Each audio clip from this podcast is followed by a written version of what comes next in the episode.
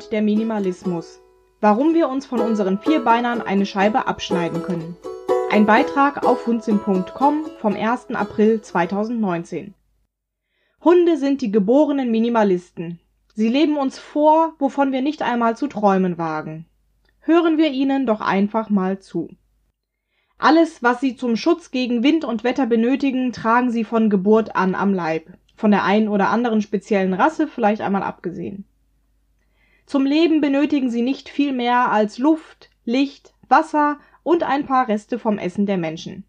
Dazu noch den einen oder anderen Sozialpartner, egal ob Hund, Katze oder Mensch, und ein ruhiges Plätzchen zum Schlafen, vielleicht im Schatten unter einem schönen Busch. Fertig, mehr braucht es nicht für das Basic-Hundeleben. Dann kommt der Mensch daher und überlegt sich, was er seinem Hund alles an Dingen überhäufen könnte. Halsband und Leine möglichst in mehrfacher Ausfertigung, Pullover und Mäntelchen, Betten und Decken, Spielzeuge aller Art, Erziehungshilfsmittel, Trainingsgegenstände und so weiter. Manches Zubehör ist tatsächlich unabdingbar.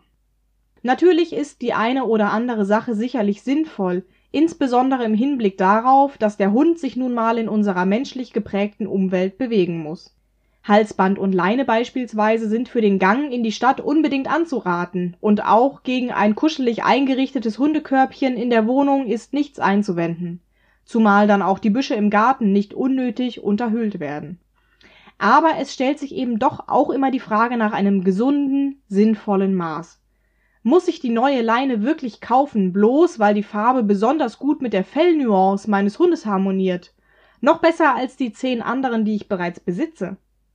Und was ist mit dem Pullover? Friert mein Hund wirklich? Oder muss er den vielleicht nur tragen, weil ich den so unglaublich hübsch finde?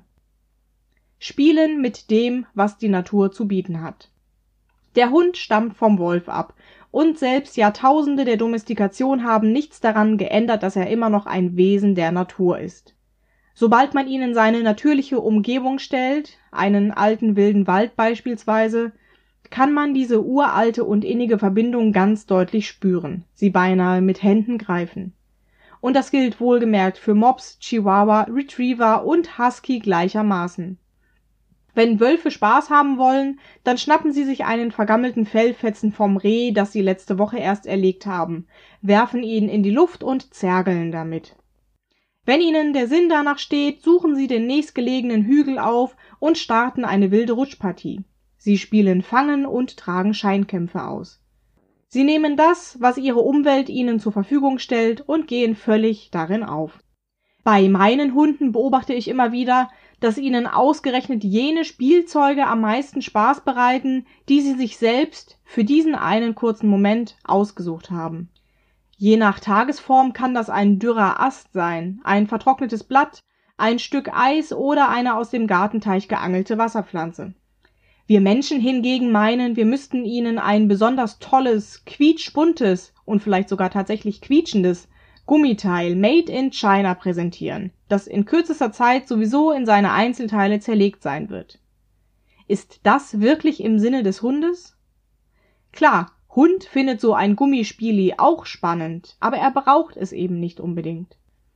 Jedoch ist es bombenfest in unseren menschlichen Köpfen verankert, dass er solche Dinge zum Leben benötigt der allgegenwärtige Einfluss von Werbung.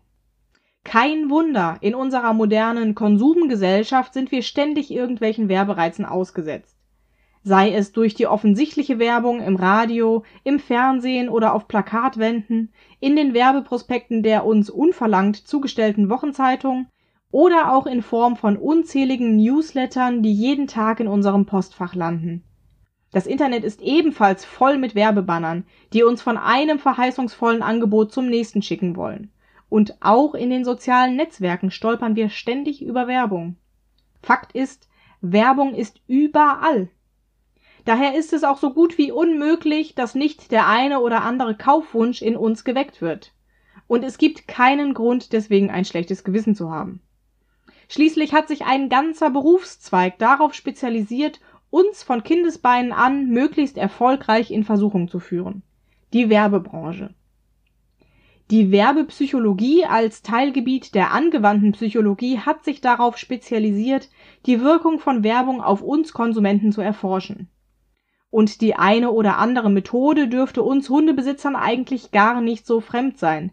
Wird doch hier viel mit emotionaler und operanter Konditionierung gearbeitet. Ja genau, das sind jene aus der Lerntheorie abgeleiteten Techniken, die auch in der Arbeit mit unseren Hunden besonders erfolgsversprechend sind. Ein klassisches Beispiel, wie Werbung auf uns wirkt, ist das AIDA-Modell. Dem einen oder anderen von uns ist es vielleicht noch aus der Schulzeit geläufig. Für mich ist es allein schon aufgrund seines Namens, wenngleich natürlich nicht ausschließlich deshalb, ein besonders schönes Beispiel dafür, wie Werbung funktioniert. A wie Attention, Aufmerksamkeit erregen. I wie Interest, Interesse wecken. D wie Desire, Verlangen hervorrufen und A wie Action, Vollzug des Kaufakts. Hundemessen, Tempel des Konsums. Auch die Hundebranche ist längst auf den Konsumzug aufgesprungen. Dies wird mir immer besonders auf großen Hundemessen bewusst. Ein Aussteller neben dem anderen präsentiert vermeintlich unentbehrliche Produkte für unsere Hunde. Darunter viele Billigprodukte, der Großteil davon aus synthetischen Materialien, alles in Plastik verpackt. Die absolute Reizüberflutung. Völlig verständlich also, dass man sich aus dieser Masse dann einfach schnell ein, zwei Dinge herauspicken und diese wie kostbare Schätze nach Hause tragen möchte. Ist das wirklich noch im Interesse des Hundes? Des Wesens, das mit einem schrumpeligen Blatt so glücklich sein kann? Wäre es nicht viel schöner, sich auf ein paar grundlegende Gegenstände für den Hund zu beschränken und diese dann täglich im Einsatz zu haben? Genau das macht doch einen minimalistischen Lebensstil aus. Fokus auf das Wesentliche. Mit einigen wesentlichen Dingen gehen wir nämlich achtsam um, während zu viele unnütze Dinge, die uns umgeben, ständig an unserer Energie saugen. Tricks, mit denen du dich von überflüssigem Konsum lösen kannst. Bummeln und Stöbern vermeiden. Das gilt auch für das Stöbern im Internet. Einen bestehenden Kaufwunsch nicht sofort umsetzen, sondern erst einmal gründlich überdenken, drüber schlafen oder 24 Stunden sacken lassen. Wenn der Wunsch dann immer noch besteht, überlege dir gut, ob die Anschaffung für deinen Hund wirklich sinnvoll ist. Oder möchtest du sie bloß für dich selbst haben? Eine Wunschliste anlegen und in unregelmäßigen Abständen immer wieder einmal draufschauen. Vielleicht hat sich der Wunsch nach einer kurzen Zeit ja schon in Luft aufgelöst. Werde dir bewusst über die Möglichkeit, dass ein vorhandener Kaufwunsch dir vielleicht bloß suggeriert wurde und dass du eventuell manipuliert worden bist. Aus Newslettern austragen. Werbeprospekte per Aufkleber am Briefkasten abbestellen. Einige Dinge kannst du vermutlich sogar mit wenigen Handgriffen selber herstellen oder vielleicht auch gebraucht erwerben. Und wie wäre es, etwas Altes einfach mal zu reparieren, anstatt es wegzuwerfen? Das A und O beim nachhaltigen Konsum besteht darin, eine bewusste, gut durchdachte Kaufentscheidung zu treffen und Spontankäufe zu vermeiden.